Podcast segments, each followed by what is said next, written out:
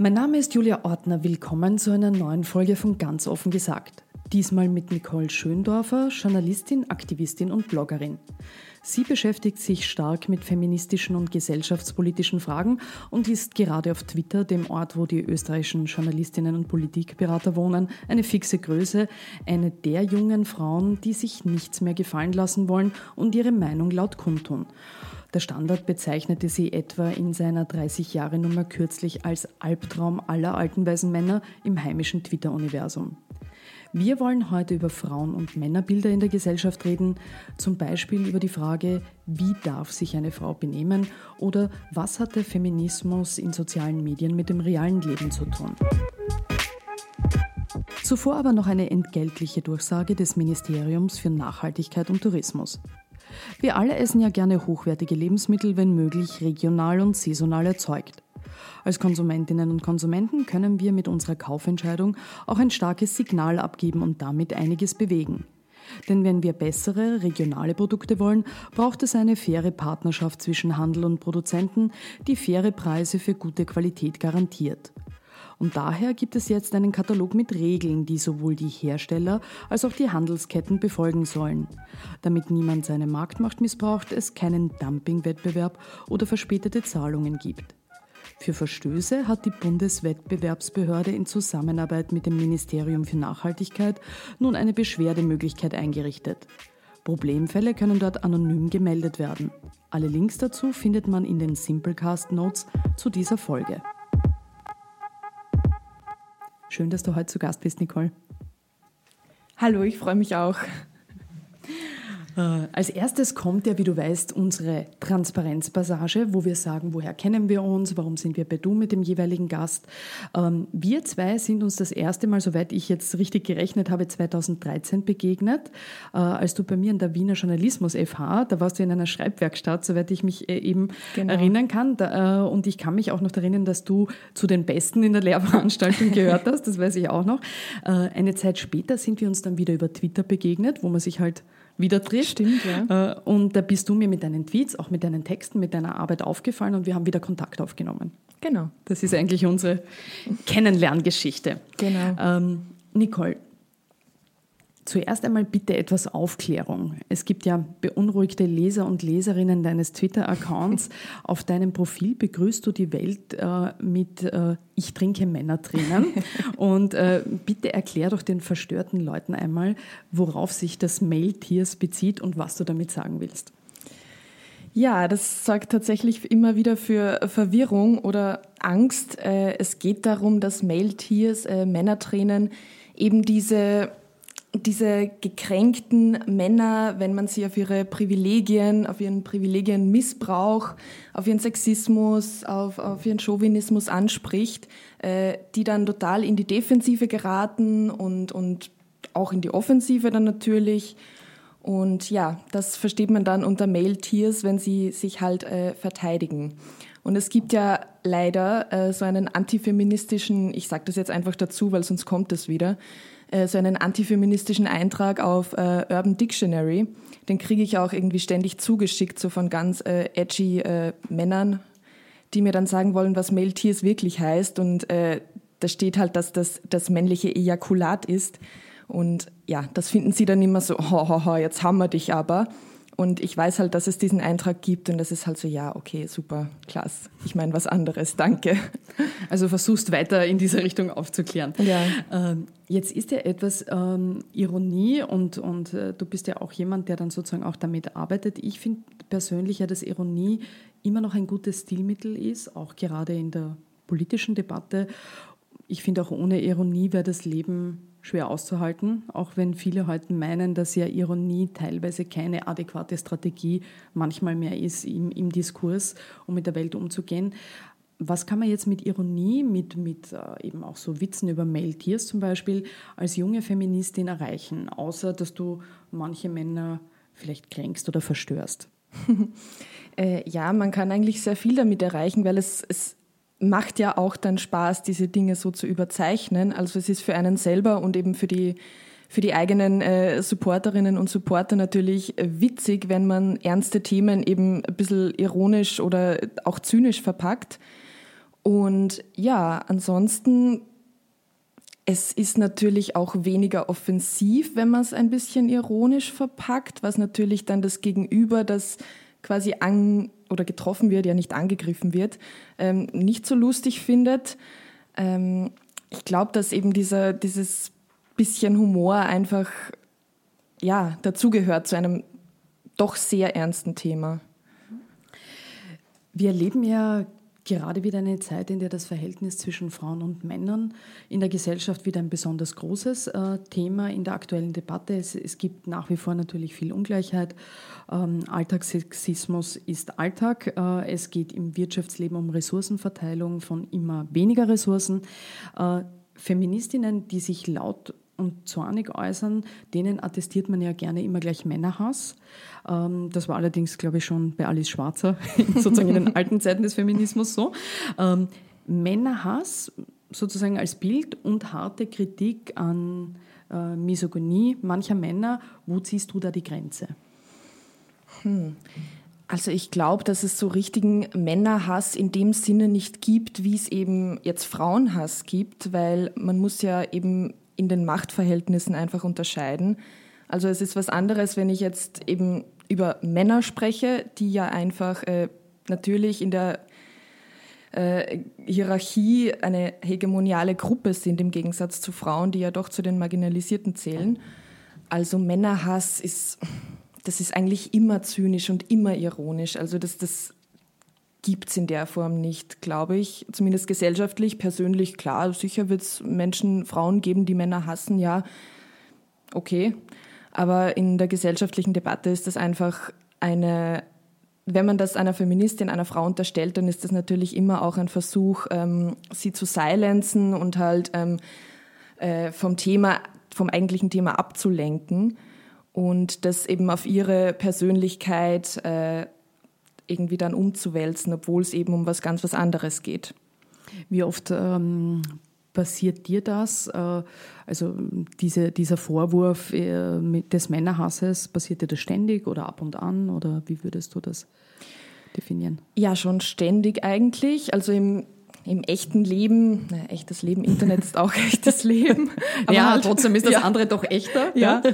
genau, äh, da eigentlich nicht. Äh, mhm glaube ich jetzt, fällt mir jetzt mhm. nicht ein, auf im Internet halt die ganze Zeit natürlich, weil das halt das Einfachste ist, irgendwie einer Frau, die die Männer kritisiert, einfach Männerhass vorzuwerfen, der dann natürlich für diese äh, Kritiker in irgendeiner persönlichen äh, Unzufriedenheit, irgendwie in äh, weiß ich nicht, in, in, in, private, in privatem Unglück, in, in Unzufriedenheit mit der Sexualität liegt. Also das ist halt, es geht immer klassisch um dieses Silenzen und dieses Persönlichwerden gegenüber von Frauen, die eben kritisch sind.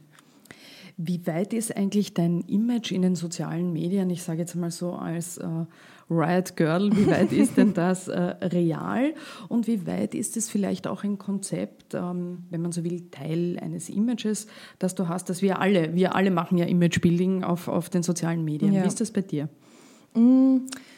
Hm, also draußen in der Welt äh, bin ich, ich würde gar nicht sagen, dass ich netter bin oder freundlich. Das klingt auch wieder bedenklich. Ne? bin wirklich Aber, ja total nett. ja, genau.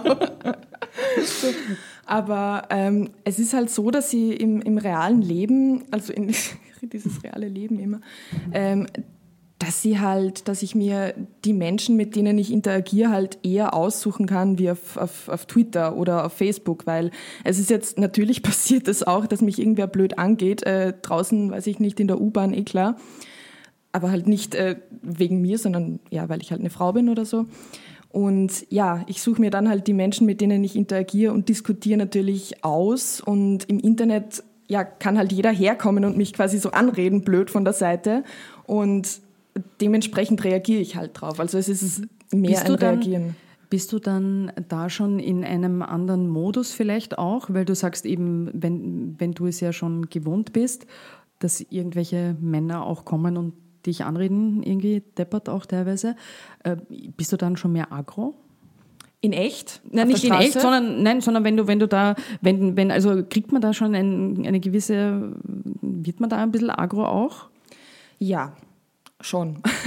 also vor allem, wenn es halt was ist, es gibt ja immer diesen Unterschied. Es gibt jene, die kommentieren und, und Fragen stellen, die vielleicht, man kriegt da mit der Zeit dann auch ein Gefühl dafür, wie ernst irgendwie diese Frage wirklich gemeint ist oder ob das jetzt einfach nur irgendwie so dieses Herausfordern, dieses Testen ist. Ja, jetzt erklär mir das bitte zum 150. Mal, weil ich bin ein Mann und äh, du bist einfach dazu da, mir das immer wieder gratis zu erklären. Ähm, ja, also wenn es dann wirklich irgendein depperter Kommentar ist oder auch eine depperte Frage, dann ja, wird man natürlich aggro, beziehungsweise ignoriert es halt oder spielt irgendwie damit und, und zeigt es halt her so auf die Art, ja, schaut mal, was wieder irgendeiner geschrieben hat.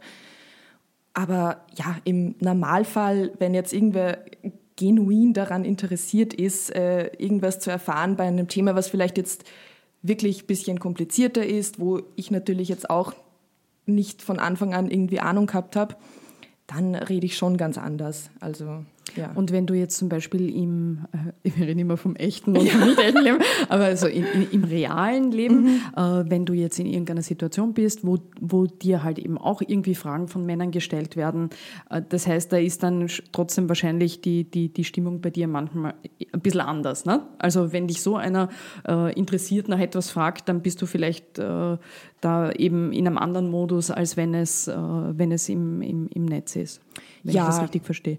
Ja, schon. Kommt drauf an, wie er es macht. Kommt auch ne? drauf, kommt drauf an, ja. ja. Also es ist wirklich, es ist mir noch nie passiert, dass irgendwer, oder noch nie, ja sicher irgendwann, noch nie, oder selten passiert, dass irgendwer so auf mich zukommt, irgendwie auf der Straße, wie es eben jetzt auf Twitter ist. Also so offensiv und so aggro und eben doch mit einer Barriere dazwischen. Ich sage jetzt mal, wenn ich auf der Straße irgendwie wirklich so geschissen äh, angeredet werde und oder angegangen äh, werde, dann kommt es natürlich darauf an, wie die Situation ist, weil wenn ich jetzt irgendwie alleine in einer menschenverlassenen Gegend äh, bin, dann gehe ich natürlich nicht auf Konfrontation, weil da habe ich Angst natürlich. Wenn das jetzt, keine Ahnung, bei irgendeiner Veranstaltung ist, wo eh überall irgendwie so in Anführungszeichen meine Leute sind, dann bin ich natürlich sicherer, eh klar. Das ist ja ganz normal. Meine Social-Media-Richtlinie lautet Patriarchat zerschlagen. Hast du einmal auf Twitter geschrieben? Ich weiß ja. nicht mehr genau, wann es war, aber ich habe wahnsinnig lachen müssen und ja. habe es mir so gut gemerkt. Deswegen. Ähm, ich kann mir allerdings vorstellen, dass dieses Leben, äh, das du jetzt quasi auch in dem Fall ähm, äh, auf Twitter hast, als zornige junge Frau mit den alten weißen Männern, äh, manchmal gar nicht so lustig ist. Und ich sage jetzt gleich sicherheitshalber dazu, weil das wissen wir auch, dass sehr viele, ähm, dass es auch Männer gibt, die sich durch alte weiße Männer auch gleich äh, negativ angesprochen fühlen, ja, dass es natürlich kein diskriminierendes Bild ist, sondern eine Typusbeschreibung jener, die in der Gesellschaft noch immer die, das Sagen und die Macht haben. Ganz das genau. muss man immer dazu sagen, ja. ne, dass nicht äh, wieder ähm, eine, eine Verwirrung entsteht. Ähm, aber ist ist das eben etwas manchmal diese Auseinandersetzung mit, äh, mit dem Bild des alten weißen Mannes, was auch belastend ist für dich? Ja, sicher. Also es ist ja schon belastend, sich darüber im Klaren zu sein, dass eben die, die Herrschaftsverhältnisse noch immer und wahrscheinlich noch sehr, sehr lange Zeit genauso sind. Also, ähm, dass ich mich eben gegen diese alten weißen Männer, die ja, das sage ich jetzt auch nochmal, das ist ja nicht mal ein wertender Begriff, es ist einfach, es sind Zuschreibungen. Alt, weiß, Mann. Ja, wenn das jemand ist, dann ist er das.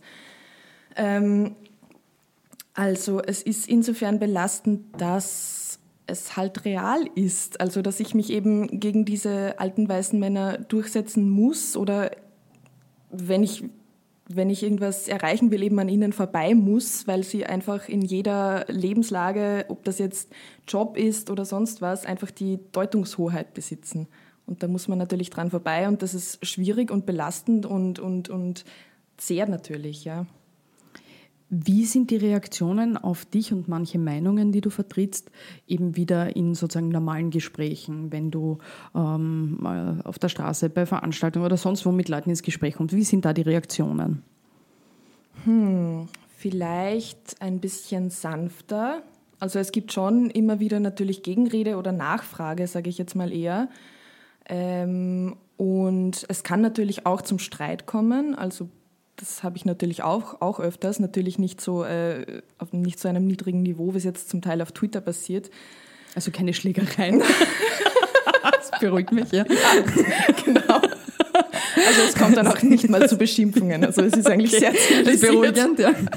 Äh, Nicole Schönder verschlägt sich nicht und beschimpft nicht. Wichtig zu sagen. Wichtig zu sagen. Okay. Keine Angst, wenn er mich trifft. Ja. Ähm, äh, was wollte ich jetzt sagen? Ähm, ja, ja, dass genau. es schon auch zu Dis also Disput genau. kommen kann. Es, auf jeden Fall. Und, und das ist ja grundsätzlich jetzt mal nichts Schlechtes, weil ich finde es eigentlich auch ganz gut, weil ich mich dann selber auch herausfordern kann immer wieder. Weil ich bin es ja jetzt noch nicht so gewöhnt, dass ich irgendwie meine Antworten immer sofort parat habe, sondern halt im, auch im Streitgespräch einfach dann Worte finden muss, die ich eben dann, ja, vielleicht beim nächsten Streitgespräch schneller habe und dann besser streiten kann, so auf die Art. Als ich Ende 20 war, also in, in deinem Alter, gab es diese äh, gesamte Ebene des, äh, sozusagen des Austausches über soziale Medien äh, in der Form ja nicht. Und aus heutiger Sicht muss ich sagen, bin ich auch ganz froh darüber, weil man spart sich natürlich auch was. Ich meine, ja. es ist beides, nicht? Vorteil und Nachteil zugleich. Bereichern diese Möglichkeit äh, des Austausches, gerade auch äh, über Gesellschaftspolitik, über Feminismus, äh, bereichert das mehr deiner Meinung nach? Oder manifestieren sich diese Frontstellungen, die es natürlich gibt, dadurch vielleicht auch manchmal noch mehr, verschärfen sich noch mehr? Also dieses Frauen gegen Männer, Männer gegen Frauen. Mhm. Ja, ich glaube beides. Also es bereichert natürlich, Netzfeminismus bereichert total. Es ist möglich, mit der ganzen Welt irgendwie ein, ein Netzwerk aufzubauen, eine Bewegung aufzubauen, wie zum Beispiel MeToo. Und ja, das ist natürlich super und es ist auch für einen persönlich natürlich ein, wenn man es was heißt richtig macht, wenn man irgendwie dementsprechend ankommt und anknüpfen kann an andere, natürlich auch ein super Weg, ähm, Aufmerksamkeit zu bekommen. Und ja, damit halt irgendwie auch arbeiten zu können. Also das äh, als Teil irgendwie seines Berufs oder seiner, ja, seiner Arbeit zu sehen, äh, Bildungsarbeit zum Beispiel. Und andererseits natürlich, also man kriegt einfach mehr mit. Es kann, es schreibt einfach jeder das rein, sagt jeder das ins Internet rein, was, was man vorher vielleicht eben nicht mitbekommen hat, weil es einfach nicht so verbreitet worden ist. Und da ist es natürlich so, dass sich Fronten verhärten, wenn man das so sagen will. Das klingt so irgendwie nach Kriegsrhetorik. Ähm, aber ja, man, man weiß zumindest auch, das ist eigentlich ganz gut. Ähm, es ist sehr enttarnend. Mhm. Also es, es, ist mir echt schon oft passiert, dass ich jetzt, besonders auf Twitter, ich bewege mich meistens auf Twitter, Facebook nicht mehr so, ähm, ich habe schon meistens irgendwie gemerkt, dass ich zuerst eine Person vielleicht okay fand. Also gerade am Anfang, da bin ich wirklich so allen Alphas, allen Schurni-Alphas gefolgt und mittlerweile sind nicht sehr viele mehr übrig geblieben, weil ich einfach gemerkt habe, so, okay, na, der ist nicht cool oder so. Ich meine, es sind tatsächlich meistens Männer, die ich dann nicht mehr cool finde, weil sie eben dann auch aber auch wenn es eine, eine Facette nur ist ihrer Persönlichkeit, aber alleine, dass sie diese Facette eben zeigen im Internet, die vielleicht chauvinistisch ist, die vielleicht sexistisch ist, ja, es ist ganz gut zum Aussortieren, mit wem man irgendwie gerne interagieren würde. Ich finde ja auch, dass ähm, eine, eine sehr positive Seite äh, einfach dieser Möglichkeiten ist, dass man im Diskurs, also gerade auf Twitter, finde ich, dass es da die Möglichkeit gibt, dass es dass einfach andere Stimmen auch zu Wort kommen und andere Leute und eben nicht nur die üblichen Verdächtigen, ähm, die wir eh alle kennen und äh, mit denen wir auch zum Teil natürlich selber interagieren. Und, und dass es da ein Forum gibt, wo es halt auch eine andere Öffentlichkeit gibt äh, und, und eben auch Menschen, die vielleicht, es gibt ja dann auch ganz interessante Leute, finde ich, die keine Anbindung an ein Medium mhm. haben oder an Medien, die aber einfach da eine, eine Plattform finden.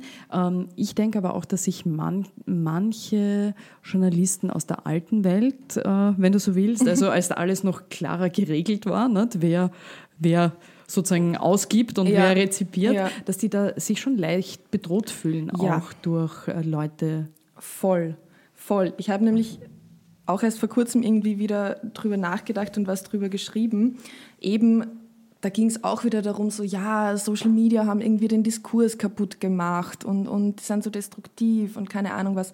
Und das Ding ist, dass das eigentlich nur jene sagen können, die von Anfang an auch jetzt vor dem Internet, aber immer schon das Privileg gehabt haben und die Möglichkeit gehabt haben, ähm, zur, zu einer Öffentlichkeit zu sprechen, die einfach äh, das kennen und das aber noch nicht kennen, dass eben Gegenrede gibt und dass vielleicht jemand, der jetzt äh, vielleicht nicht so viel gesellschaftliches Ansehen genießt, wie eben jetzt äh, der große Alpha, ähm, dass die halt auch ja, ganz normal irgendwie Inhalte ins Internet reinschreiben können und eine Bewegung und, und eine Community haben. Und darum finde ich das immer extrem problematisch, wenn das jemand sagt, so na, Social Media, das ist so destruktiv und irgendwie, das, das sagen ja wenig Privilegierte nicht, weil das für sie einfach was Neues ist. Sie hatten nicht immer das Privileg, zu einer Öffentlichkeit zu sprechen, irgendwie gehört zu werden.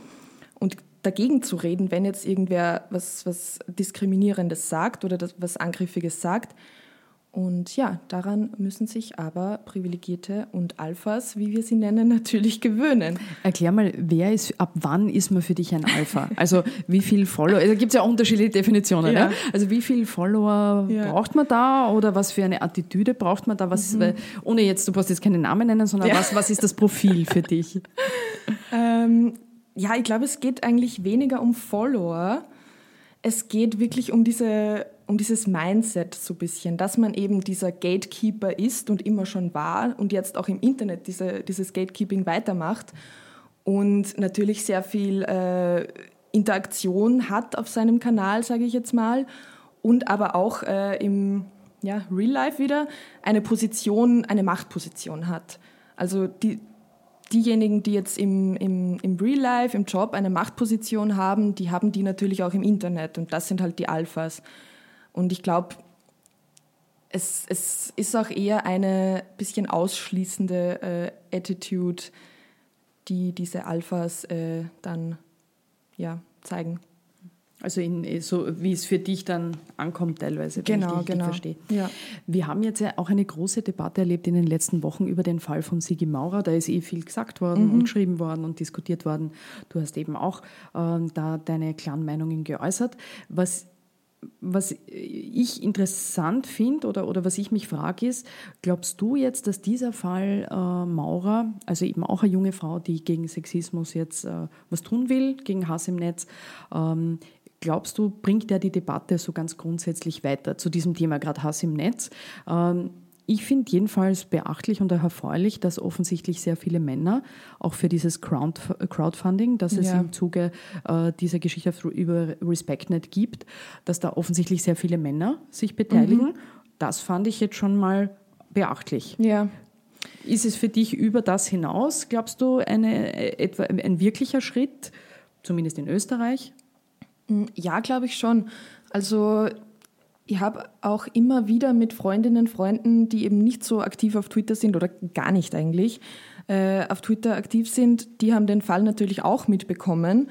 Und weiß ich nicht, letztens sind wir erst beim zu Halloween beim Craft-Bier-Laden vorbeigegangen und mhm. ich habe halt zu jedem gesagt, ja, wisst eh irgendwie, was das für einer ist und alles so, ja, ja, ja, der Also Fall, muss ich genau. sagen, das ist der, der Craft-Bier-Laden genau, mit ja. dem Besitzer, um dem es, also sozusagen, wo dieser Rechtsstreit mit der Sigi Maurer war. Ja. Genau, also mhm. da wissen eigentlich schon alle ganz gut Bescheid, was da passiert ist und haben auch eine klare Meinung dazu.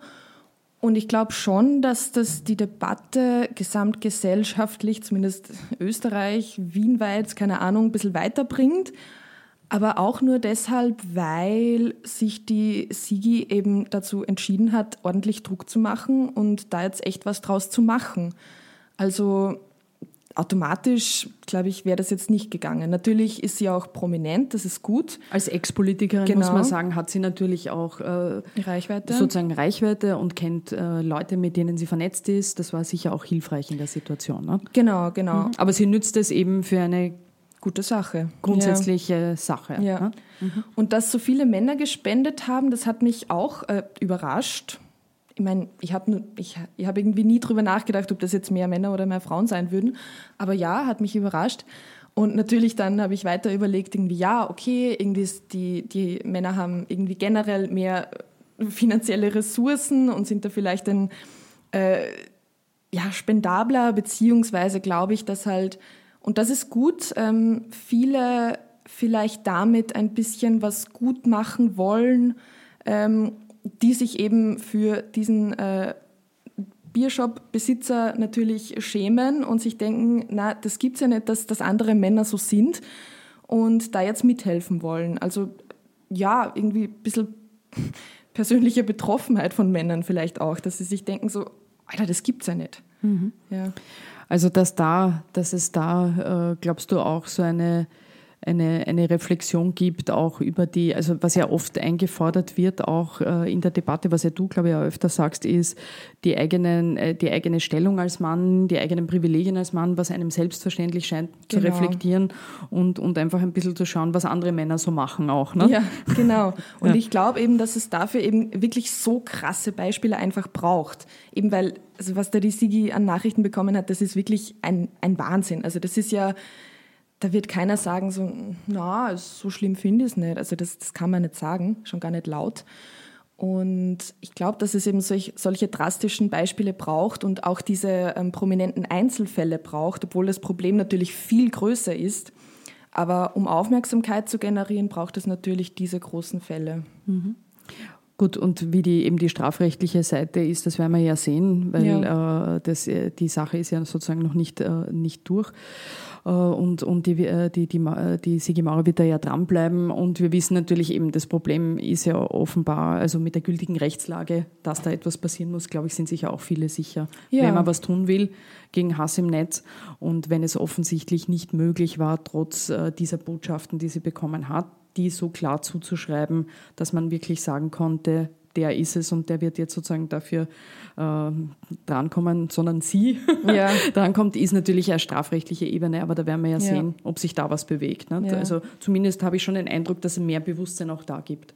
Dass es juristisch äh, nicht befriedigend ist, die Lösung für alle Beteiligten. Ne? Ja, Sagen das glaube so. ich auch. Ich fand es ja auch ganz, ganz witzig, irgendwie diese ähm, ja, Doppelmoral. So, ja, äh, die Sigi muss jetzt irgendwie die ist sowieso für ihren Account verantwortlich und für alles, was sie schreibt und, und sie ist Medieninhaberin. Das war ja sehr interessant, dass viele das Medienrecht äh, nicht gekannt haben bis zu diesem Zeitpunkt, wo es hieß, okay, ihr habt einen Twitter-Account, ihr äh, seid Medieninhaber. Mhm. Finde ich aber gut, dass die voll. Leute jetzt, ja, weil sicher. es ist so. Ja, ja voll. Man es muss einem Vater klar sein. Ne? Ja.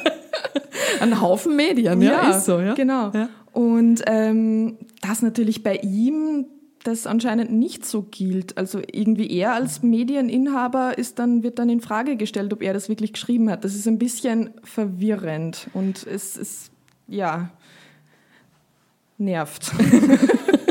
ist jedenfalls juristisch schwierig, nervt ja. äh, und, und nicht wirklich nachvollziehbar, aber eben zumindest tut sich auch auf dieser Ebene jetzt was. Ähm, viele Medien tun sich, auf der anderen Seite sieht man auch trotzdem, finde ich, noch immer schwer, trotz MeToo, was du eben auch erwähnt hast, als äh, große Kampagne äh, und, und anderen äh, sozusagen Kampagnen und anderen Vorkommnissen, einen verantwortungsvollen, sensiblen Umgang zu finden, wenn es um sexuelle Übergriffe geht, wenn es um Gewalt gegen Frauen geht, also diese ganzen Thematiken. Warum ist das deiner Ansicht nach so mühsam? Dass, äh, und was kann man dagegen unternehmen, dass da sozusagen Medien auch sensibler umgehen mit diesen Themen?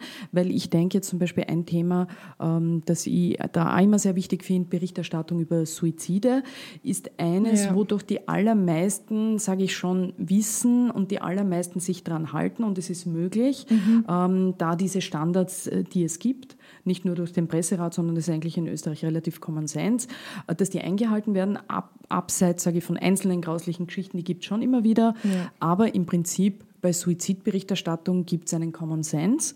Warum ist das bei Gewalt gegen Frauen, sexuelle Diskriminierung, diesen Themen noch nicht so ausgeprägt in Österreich? Mhm. Ja, das ist ein interessanter Vergleich. Das stimmt eigentlich. Die Suizidberichterstattung ist eigentlich halbwegs okay. Also mit, es gibt dann schiere Ausnahmen, genau. die finde ich dann besonders ja, schier. Ja? Wenn man so an Avicii oder? denkt oder so. Aber das, das, das, ja. eh, das gibt es dann. Aber im Großen und Ganzen muss man sagen, wird, wird da korrekt gearbeitet. Ne? Ja, das stimmt, das stimmt. Ähm, warum das bei Gewalt gegen Frauen so schwierig ist, ja. ja. das ist eine gute Frage. Es hat halt auch wahrscheinlich wieder mit äh, Machtverhältnissen zu tun.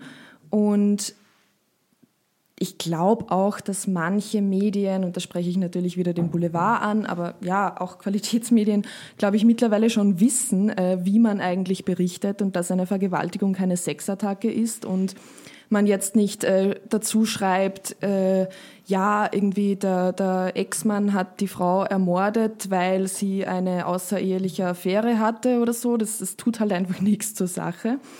Ähm, ich glaube, dass viele Medien das schon wissen, dass das irgendwie nicht cool ist, aber es halt trotzdem machen, weil es erstens mal ähm, wird nicht äh, sanktioniert und zweitens, ja, es ist halt immer noch irgendwie spannender, wenn da irgendwie Sexattacke äh, steht, als wirklich Vergewaltigung. Und Sexattacke klingt halt irgendwie ein bisschen, ja, so nach mehr, weiß ich nicht, Hollywood oder so. Und, und da steht Sex drin und Vergewaltigung ist halt so, okay, mh, das ist Gewalt und das ist schier.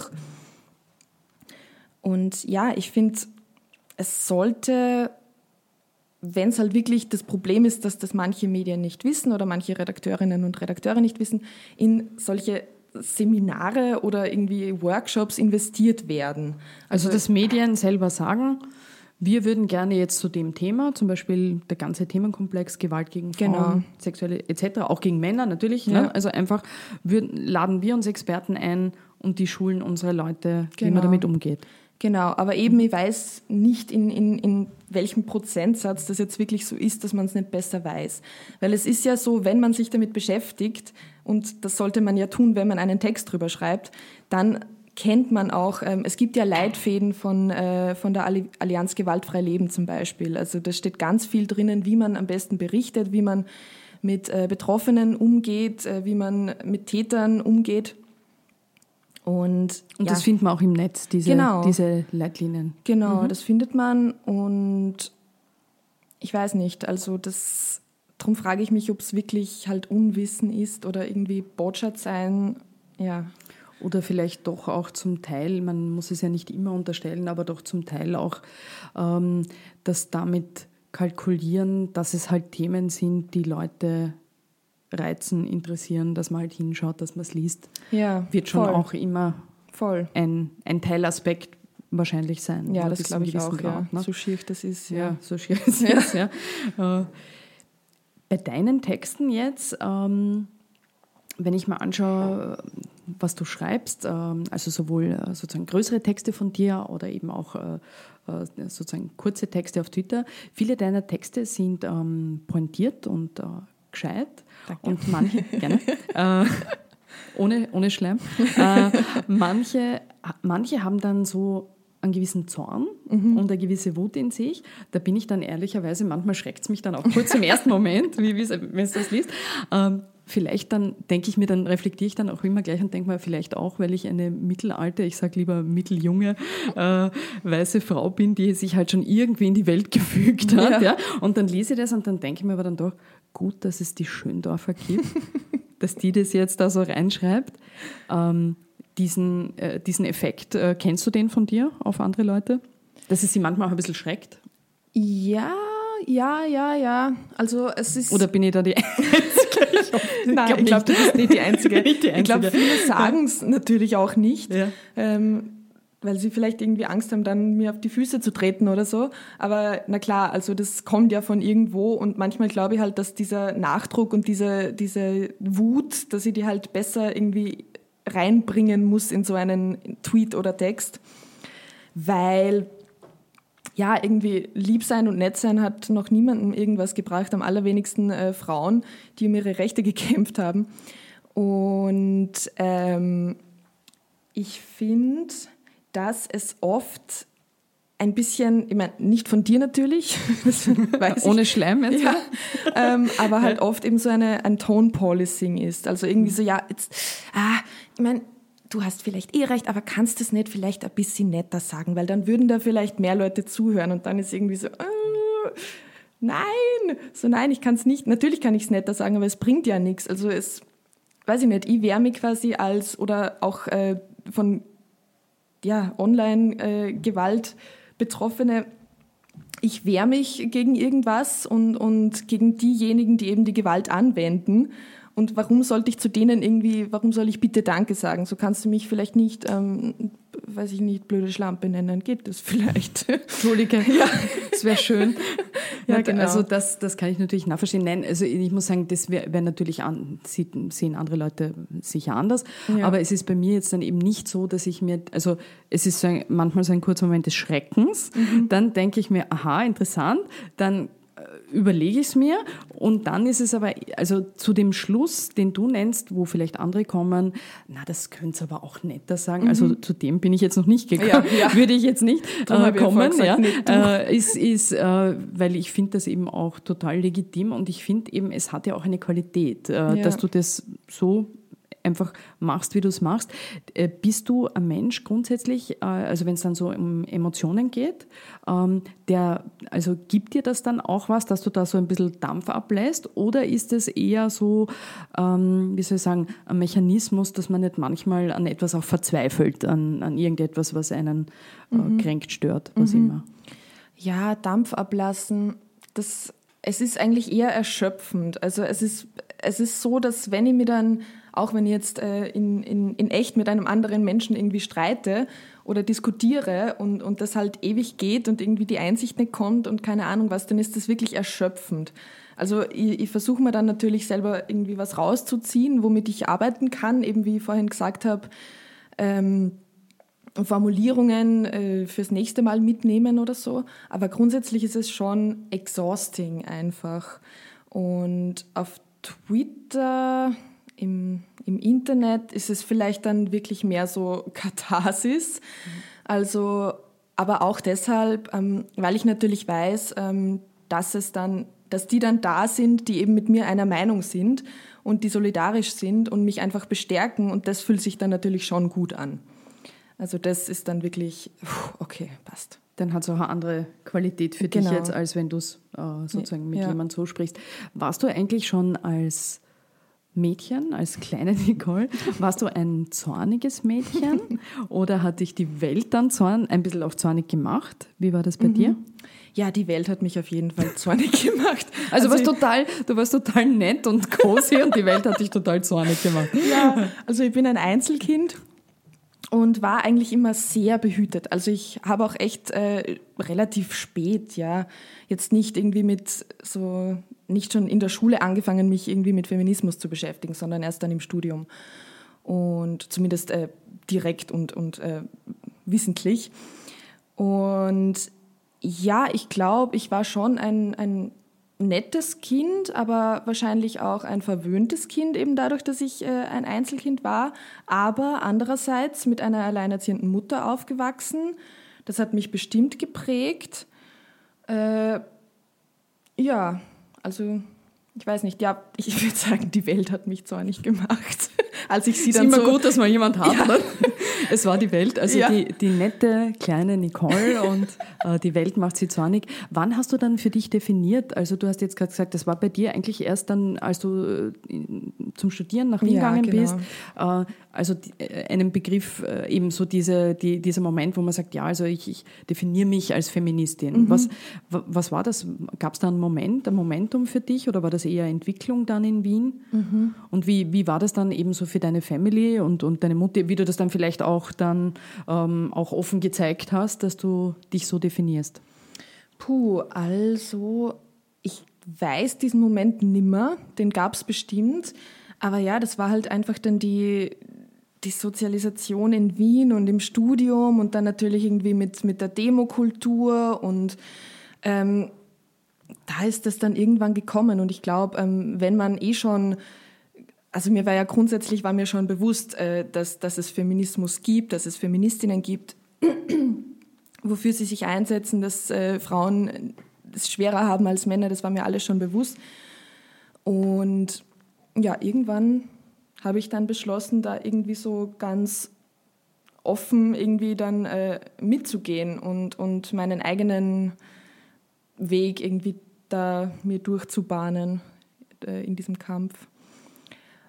Und irgendwas hast du noch gefragt vorher? Äh, wie, wie, dann, wie dann deine, ah, ja. du erwähnt hast, deine Family oder so, mhm. wie, wie die dann reagiert haben, weil das ist ja oftmals dann auch, ähm, auch für die, für die Familie ich, ein interessanter Moment, nicht? wenn man dann kommt und sagt, also übrigens. Nicht? Mhm. Ja, ja, ja, also das war auch eigentlich eher so ein, eine, eine Entwicklung, weil ja, die ersten Texte, sage ich mal, waren vielleicht jetzt ein bisschen anders als die, die, die ich jetzt schreibe natürlich. Und das war dann eben schon eine Entwicklung. Und meine Mutter war auch nirgendwo auf Social Media, was eigentlich ganz gut ist. Und äh, zum Beispiel mein Papa schon. Und äh, der ist mittlerweile super, also er war noch nie nicht supportive, aber also wirklich so offen supportive. Ich meine, manchmal denke ich mir schon so, äh, ich hoffe, dass er irgendwie manche Sachen einfach nicht liest, also nicht von mir, aber die Reaktionen, weil ich ihm das ein, einfach nicht zumuten will, weil ich denke mir, wenn ich jetzt kein Internetmensch bin und ich sehe da, was da irgendwie drunter kommentiert wird, dann zerreißt mir das das Herz wirklich und ich mache mir Sorgen. Aber so, ja, es gehen eigentlich alle ganz gut damit um. Ich meine, vielleicht wollen sie auch irgendwie einfach nur eben supportive sein. Mal schauen, wann Kritik kommt. wann Sie sagen, du. So, diese Frage überhaupt, wie darf sich ähm, denn eine Frau benehmen? Wie soll sich eine Frau verhalten?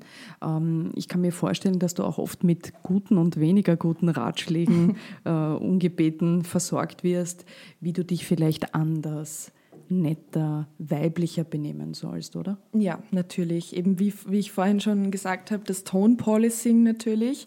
Also ich soll mich doch bitte ein bisschen äh, schöner ausdruck, ausdrücken und ähm, ein bisschen ähm, zurückhaltender sein und äh, mir halt was sagen lassen natürlich. Also es sind halt die klassischen äh, Sachen und Ratschläge, die man halt als vor allem junge Frau ähm, bekommt. Also so in meinem Fall natürlich auch so, weil ich halt in keinem etablierten Medium irgendwie äh, bin. So, ja, wenn du ein bisschen das und das so machst und dich vielleicht ein bisschen mehr anpasst, dann äh, winkt vielleicht auch der Job dort und da oder so. Und ähm, ich habe halt dann irgendwann angefangen, das nicht mehr zu glauben und habe mir halt dann gedacht, so ja, es ist echt schon wurscht, ich kann einfach sein, wie ich will am besten weil ähm, irgendwie ein bisschen zurückzuschrauben gibt, bringt mir jetzt auch nicht die äh, Top-Position. Aber ähm, ja, genau. Also es, es, sind halt immer diese, diese Ratschläge, die man halt kennt, von wegen sei, sei netter, ähm, sei zurückhaltender, sei ähm, leiser und ähm, ja, pass dich an, red nicht dagegen, ja, es ist natürlich eine Form von Silencing, wenn man sagt, so hey, wenn du das, wenn du ein bisschen leiser bist, dann, dann bekommst du auch das und das. Also das ist halt Klassiker. Ich finde es auch ganz bezeichnend, dass es quer durch die Medienlandschaft ja einige männliche Kolumnisten gibt, die sich mit antifeministischen Zugängen und Texten ganz gern hervortun. Ja. Äh, nenne jetzt auch keinen Namen. ähm, aber es gibt eigentlich wie wir ja wissen, noch keine regelmäßige Nicole Schöndorfer Kolumne. ähm, wo würdest du denn gern kommentieren? Ich finde ja übrigens, also ich, ich fand es wirklich äh, interessant und auch amüsant, dass du es wirklich geschafft hast, bei deinem Gastkommentar in der Presse kürzlich das Wort Circle Jerking unterzubringen, muss man sagen, ist schon per se auch eine zusätzliche Voll. Leistung zu dem guten Text. Ja, ja. Wie, wie, wo würdest du gerne äh, eine Kolumne schreiben? Boah, das ist echt schwierig zu sagen. Das fragen mich viele. Ja. Mm, hm. Weil du hättest ja vieles, was du ja, ja. erzählen wolltest. Ja, absolut. Also regelmäßig. Es kommt, ne? ja. Es kommt ich meine, du hast ja immer wieder auch Texte, ja. und, aber eben nicht in dieser Regelmäßigkeit. Genau, deswegen genau. frage ich. Mm, ja, schwer zu sagen. Also ich glaube, das Wichtigste wäre, ich meine, jetzt es ist jetzt nicht äh, die Krone und es ist jetzt natürlich nicht Ö24 und dieser klassische Boulevard würde ich natürlich nicht machen und würde ich auch nie bekommen. Also Wolfgang Fellner und du, sorry. ich weiß nicht. Ich glaube nicht, dass sich das ausgeht, aber ich glaube auch nicht. kannst du mal schauen. Du, aber vielleicht ich, ist er offener, als wir glauben. Ne? Das oh weiß Gott, man. Nein, Nein ich glaube nicht. Ich bin nicht so offen. okay, ähm, doch nicht.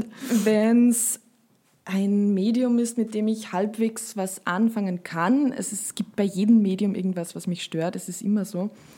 Und die mir irgendwie okaye, faire Konditionen anbieten, die mir jetzt auch nicht reinreden. Also dann würde ich mir das schon überlegen, in einem Qualitätsmedium natürlich. Und ja, wäre schon, wär schon ganz gut. Ja, es äh, hören uns ja einige Kollegen und Kolleginnen, wie wir wissen. Also vielleicht, vielleicht Vielleicht denken Sie sich, ja, wäre das äh, für uns vielleicht eine attraktive Kolumne? Du hast es einmal gesagt. Man ja. kann nicht sagen, du hättest es nicht gesagt. Das stimmt. Oder? Das, das stimmt. ist auch wichtig. Ja. Ähm, du hast es schon erwähnt, ähm, sich zum gewissen Grad anpassen, ja. ähm, nach den geltenden Regeln spielen um dann im System etwas zu erreichen und teilweise gemeinsam auch mit anderen Frauen vielleicht zu verändern.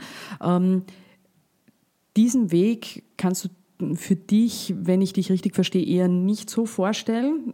Der ist dir eher zu lasch, so wie ich das jetzt beschreibe, oder? Ja, schon. Also ich glaube auch nicht wirklich dran, dass das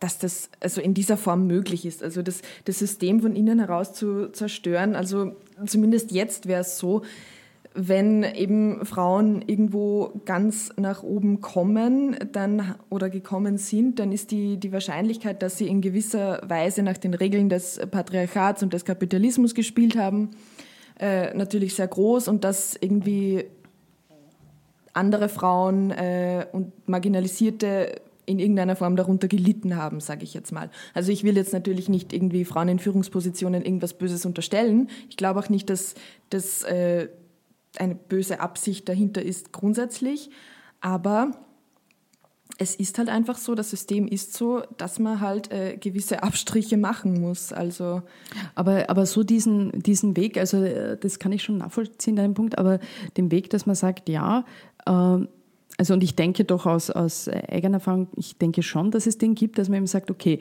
es gibt gewisse Grundregeln, das wissen wir mhm. und äh, die kann man natürlich alle hinterfragen. Ja, wir wissen auch, die werden wir nicht von heute auf morgen ändern. Ja. Ähm, aber ich denke dennoch, dass es eben auch Frauen gibt, die da eine Führungsposition haben, die eben wirklich aktiv und interessiert und bemüht sind, andere Frauen da sozusagen mit einzubinden, mitzunehmen, mhm. was ich ja glaube, sowieso der klügste Weg ist, um ja. gemeinsam mal einen langsamen Prozess was zu schaffen. Ja. Also, aber an das glaubst du dann schon, so wie ich es jetzt beschreibe, schon. Das glaube ich schon, ja. Okay. Also, aber eben da muss man schon auch ähm, irgendwie eine, eine gewisse, ich weiß nicht, eine gewisse Macht haben, um überhaupt dorthin zu kommen. Also und eben das so machen zu können, wie man es eben gerne hätte.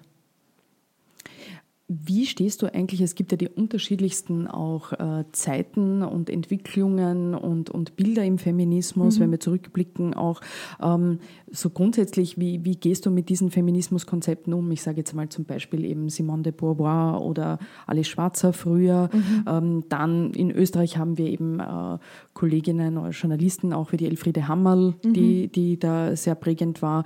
Äh, in den 90ern war es dieser Viva-Feminismus, so Charlotte Roach und so. Ja. Das sind die Dinge, die, die mich dann halt auch mehr sozusagen damals auch geprägt haben in der ja. Generation.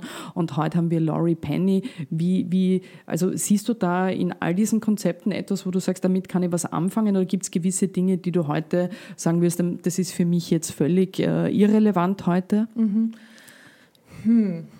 Also, ich glaube, dass eben gewisse Konzepte natürlich auch ähm, deshalb äh, relevant waren, weil sie in dieser Zeit relevant waren. Und ich glaube schon, dass, dass man oder dass ich und andere jüngere Feministinnen von älteren Feministinnen natürlich lernen können. Aber ich glaube eben auch, dass ältere Feministinnen von jüngeren Feministinnen lernen können.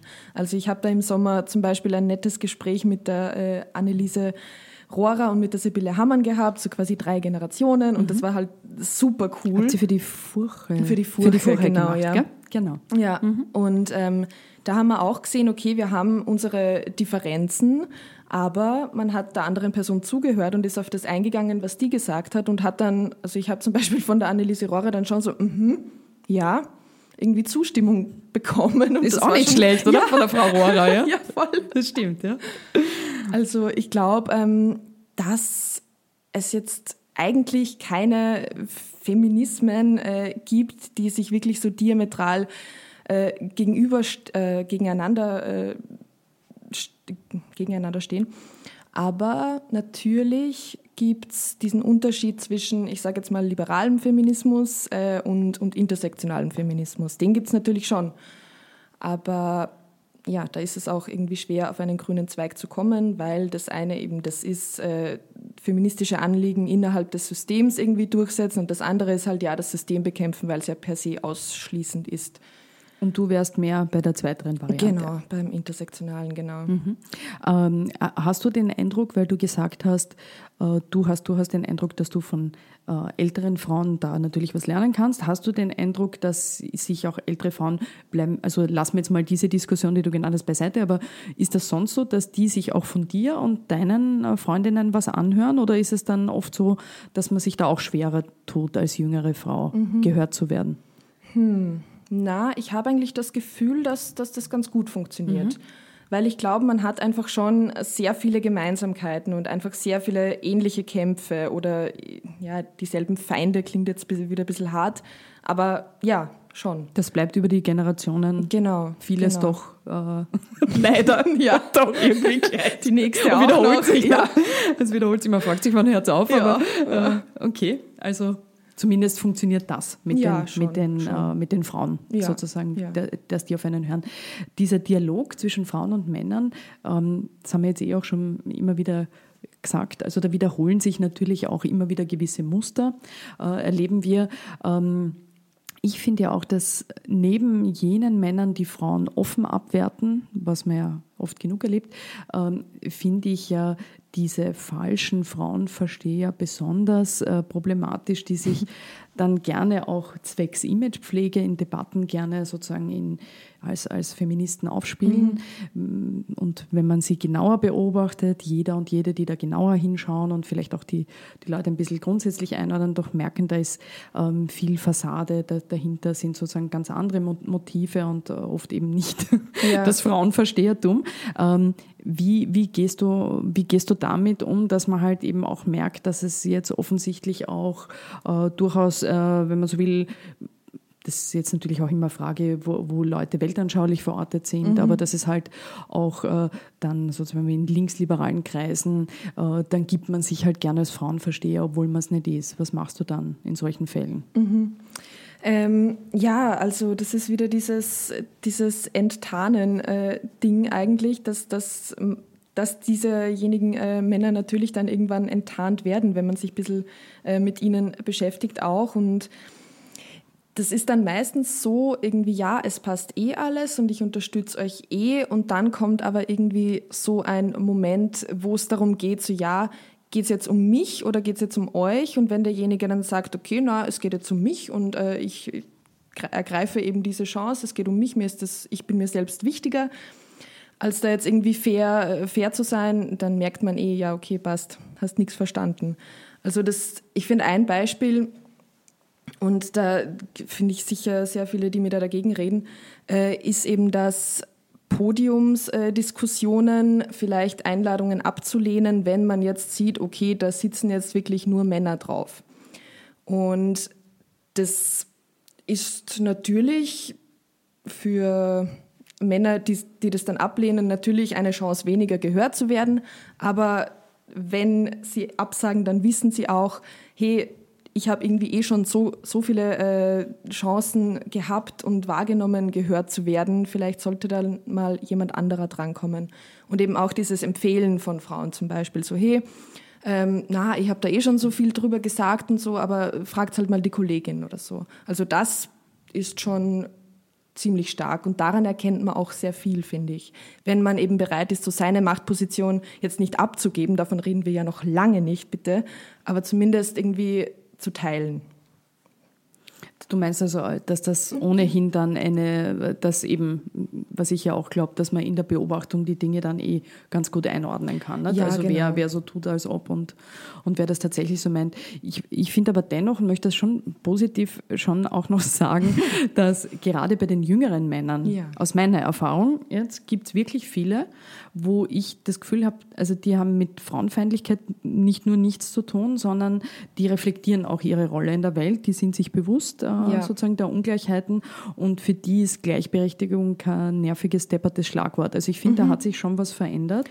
Ähm, ich persönlich weiß nicht, wie das jetzt bei dir ist, aber ich persönlich habe eigentlich die schlechtesten, jetzt gerade auch jetzt im beruflichen Kontext, mhm. Erfahrungen eigentlich mit Männern in meinem Alter gemacht. Mhm wo es dann aber eben sehr oft eher um Wettbewerb geht ja. und um, um Ressourcenverteilung im Job. Nicht wirklich um, um Frauenhass. Den Mhm. gibt es in Einzelfällen, hat es Ja. den sicher auch gegeben und gibt den. Ja. Aber sehr oft geht es eher um, um Wettbewerb äh, und, und Ressourcen. Ja. Mhm. Ist, ist jetzt meine Erfahrung. Wie ist das jetzt äh, für dich? Also wo, wo sind sozusagen die Männer, wo du dir, wo du merkst, das ist am schwierigsten für dich?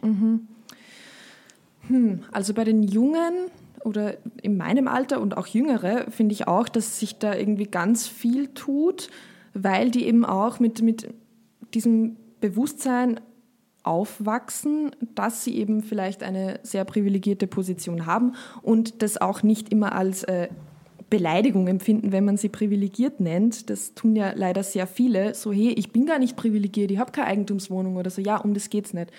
Also ähm, diese Konzepte zu verstehen, hilft schon mal sehr, glaube ich, und das tun jüngere Männer auf jeden Fall. Und äh, sie supporten auch ihnen. Ähm, sie haben einfach, natürlich haben sie eine, eine unconscious bias, die kriegt man, glaube ich, sehr schwer weg oder braucht halt ein bisschen. Aber sie sind trotzdem dann ähm, so weit, eben Frauen ja, den Vortritt zu lassen oder sie halt sichtbar zu machen und, und ähm, jetzt nicht irgendwie für sie zu sprechen, sondern sie sprechen lassen. Das glaube ich schon. Und schlechte Erfahrungen habe ich gemacht. Ja, auch eher so dann mit, mit quasi meiner Elterngeneration, würde ich mal sagen. Oder vielleicht noch ja, jünger schon. Ähm, die halt wirklich, und mit Älteren sowieso, das sage ich jetzt dann irgendwie gar nicht mehr extra dazu, die halt, ähm, wo man schon merkt, dass sie sich bedroht fühlen irgendwie von, von, von meiner Generation, vor allem äh, von, von der weiblichen Generation in meinem Alter, die sich halt wirklich dann so, manchmal ist das echt total albern, so ein bisschen querstellen und, und, und irgendwie, ähm, obwohl sie das vielleicht im, im Alltag gar nicht sind, aber dann so auf Muster zurückgreifen, wo ich mir denke, so, das come on, äh, das gibt's ja nicht. So irgendwie dieses ähm, Maßregeln und, und ja, ja, das lernst schon und immer so ein bisschen, ähm, ja, so ähm, na, patronizing zu sein. Ja. Also das ist das, was du dann, äh, ja, sozusagen eben, was sich wiederholt ein bisschen Ja, genau, jetzt genau. dir gegenüber. Ja. Jetzt ist es ja äh, dennoch so, dass ähm, gerade Solidarität und äh, Zusammenhalt unter den Frauen natürlich deswegen gerade umso wichtiger äh, ist und wäre. Und jetzt wissen wir natürlich auch, also das würde ich schon sagen, es sind jetzt nicht unbedingt per se alle Frauen natürlich immer zu 100 Prozent Ja. solidarisch mit anderen Frauen, äh, obwohl es ja eigentlich nicht nur um die persönliche Situation ginge, sondern wenn man ein bisschen weiter denkt, ist im Genau, Interesse ja. aller wäre, ähm, finde ich, ähm, gemeinsam irgendwie äh, für eine Veränderung äh, zu arbeiten. Ähm, wie solidarisch bist denn du selber bei Frauen jetzt zum Beispiel, die ganz eine andere Weltanschauung haben, also die ganz anders denken als du, die vielleicht anders argumentieren als du, äh, die sich anders benehmen als du? Ähm, ja, das ist natürlich ein, ein schwieriges Thema, aber bei mir ist eigentlich so, eben diese, diese Ebene der, der Weltanschauung, der politischen Einstellung, die quasi bekämpfe ich äh, jetzt bei, bei, bei Frauen genauso, wie ich es bei Männern tue. Also da, da, da rede ich dagegen, das kritisiere ich. Nur ähm, es gibt halt dann eben diese Ebene, wenn jetzt zum Beispiel eine Frau, die kann auch von der FPÖ sein oder eben ja von den Neos, ähm, ich wollte die zwei jetzt natürlich nicht direkt vergleichen, aber ich sage nur, ähm, ähm, wenn die jetzt zum Beispiel persönlich angegriffen wird, wenn die jetzt irgendwie ja, Hasspostings kriegt oder irgendein Kollege sie äh, blöd angeht, dann äh, gibt es da überhaupt keine, keine, das ist überhaupt keine Frage, dass ich da solidarisch bin und dass ich äh, ja, ihr an die Seite, äh, zur Seite springe, obwohl ich natürlich weiß, dass das umgekehrt nicht der Fall sein würde. Weil es ist ganz selten, dass mich äh, zum Beispiel mich als ja klar linke Frau ähm, jetzt Frauen, äh, die halt äh, weiter rechts oder äh, wie, ja in der Mitte stehen, mich unterstützen. Aber das ist trotzdem ganz selbstverständlich. Also wenn jetzt zum Beispiel, weiß ich nicht, wenn, wenn jetzt im Zentrum läuft oder so und, und da, da sitzt halt irgendwie eine Frau von der FPÖ und dann gibt's halt diese Kommentare, so ja, keine Ahnung, äh, die ist irgendwie, na, wie die jetzt wieder ausschaut oder keine Ahnung was, oder dann rede ich da dagegen, weil das ist einfach nicht der Punkt. Da, auf diese Ebene begebe ich mich einfach nie, egal wer das Gegenüber ist. Zum Schluss würde ich dich jetzt noch bitten, dass du uns vielleicht auch aus, äh, aus deiner Erfahrung oder von dem, was du weißt und gelesen hast, ein bisschen feministische Lebenshilfe äh, äh, mitgibst auf dem Weg. Äh, welche Buchtipps hättest du für Männer, die sich interessieren, für mhm. Frauen, die es interessiert, wo du sagst, da könnte man etwas über einen anderen Umgang miteinander mhm. mitkriegen mhm. lernen? Mhm. Okay, ja. Was hättest du da? Du hast eine schlaue Liste. Ich hab habe ich eine Liste gemacht, genau. ähm, also das eine ist äh, untenrum frei von der Margarete Stokowski. Das ist eh schon ganz oft besprochen worden, aber es ist wirklich ein super Buch. Es beschreibt einfach Sachen, wo man mit dem ärgsten Aha-Effekt zurückbleibt. Und es ist, es ist lustig, die Frau ist irrsinnig lustig, ähm, sie ist irrsinnig gescheit und, und beschreibt eben von klein auf bis, also es ist so halb autobiografisch, sie sagt nie, was äh, autobiografisch ist und was nicht und beschreibt halt so Momente und, und, und Erkenntnisse. Und das ist wirklich so total super. Das beginnt bei äh, zum Beispiel als Jugendliche beim Bravo-Lesen. So dass zum Beispiel die, die Sextipps, die da drinnen stehen beim Dr. Sommer, einfach immer nur darauf aus sind, wie man halt den Mann befriedigt. Und es geht halt nie um die Frau und lauter solche Sachen. Es ist wirklich super. Ähm, dann es natürlich, was haben wir da noch? Jetzt muss ich. Okay, ja, ja, es ist so. schon etwas dunkel bei uns im Aufnahmezimmer. Genau. Und ich habe den Zettel nass gemacht. und den Zettel nass gemacht, aber man sieht es noch, glaube ich. Ja. Ähm, dann zum Beispiel All About Love von der Bell Hooks. Ähm, da geht es halt um äh, Konzepte von Liebe in der modernen, äh, kapitalistischen, patriarchalen Gesellschaft. Und ähm, das ist ein hartes Buch natürlich, ähm, aber da kann man auch wirklich sehr viel lernen und man bleibt dann auch einfach so puh, irgendwie oft erschöpft zurück. Ähm, dann, was haben wir noch? Ähm, ähm, um jetzt irgendwie, ja, Sister Outsider von Audre Lorde zum Beispiel, das ist eine Sammlung ihrer wichtigsten Essays.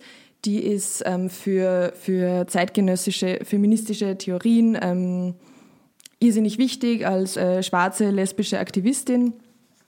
Also da kann man auch einfach ganz viel lernen. Und ich finde, es ist eben sehr, sehr wichtig, so aus dem ähm, weißen europäischen Kontext rauszugehen. Weil, ja, da, da, das bringt nichts, wenn man sich da so verhaftet. Und ähm, ja, dann gibt es natürlich noch. Ähm, das ist ein Wahnsinn, was du alles. Die Leute werden lesen. Ja, was natürlich super ist, ähm, ist äh, Man Explain Things to Me von der äh, Rebecca Solnit.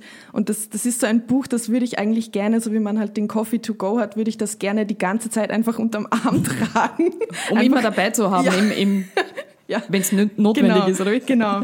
Und okay. ähm, ja, das ist halt natürlich, es geht um Mansplaining, wie eben der, der Titel schon sagt, und es geht um ähm, das Silencing von Frauenstimmen, das, das äh, drüberreden und äh, das, ja, das äh, Tun, was Männer halt gerne machen, sich ein bisschen ähm, so zu tun, als würden sie sich besser auskennen als die Frau.